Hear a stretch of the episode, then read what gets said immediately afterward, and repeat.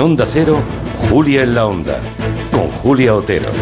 Hoy empieza en Estados Unidos un juicio importante que será largo y que puede hacer temblar a uno de los gigantes de Internet, nada menos que Google.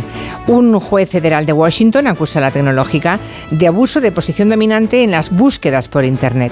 El Departamento de Justicia americano sigue, podemos decir, la línea de sanciones europeas contra el buscador, que son las más altas de la historia. Ya suman 8.000 millones de euros esas sanciones. Hombre, 8.000 millones pueden parecer muchos, lo son, pero no perdamos de vista que Google factura 50.000 millones al año.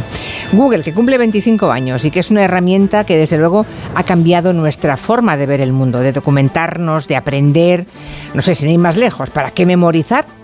cualquier dato cuando en una búsqueda rápida puedes tener a un clic todos los nombres, fechas, direcciones.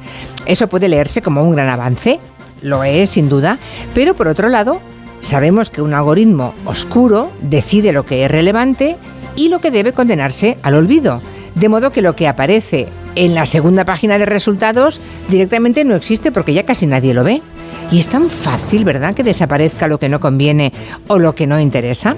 Así que hoy vamos a reflexionar sobre las consecuencias que puede tener este juicio contra Google y cómo han logrado que el mundo se conforme, se resigne y acepte su algoritmo.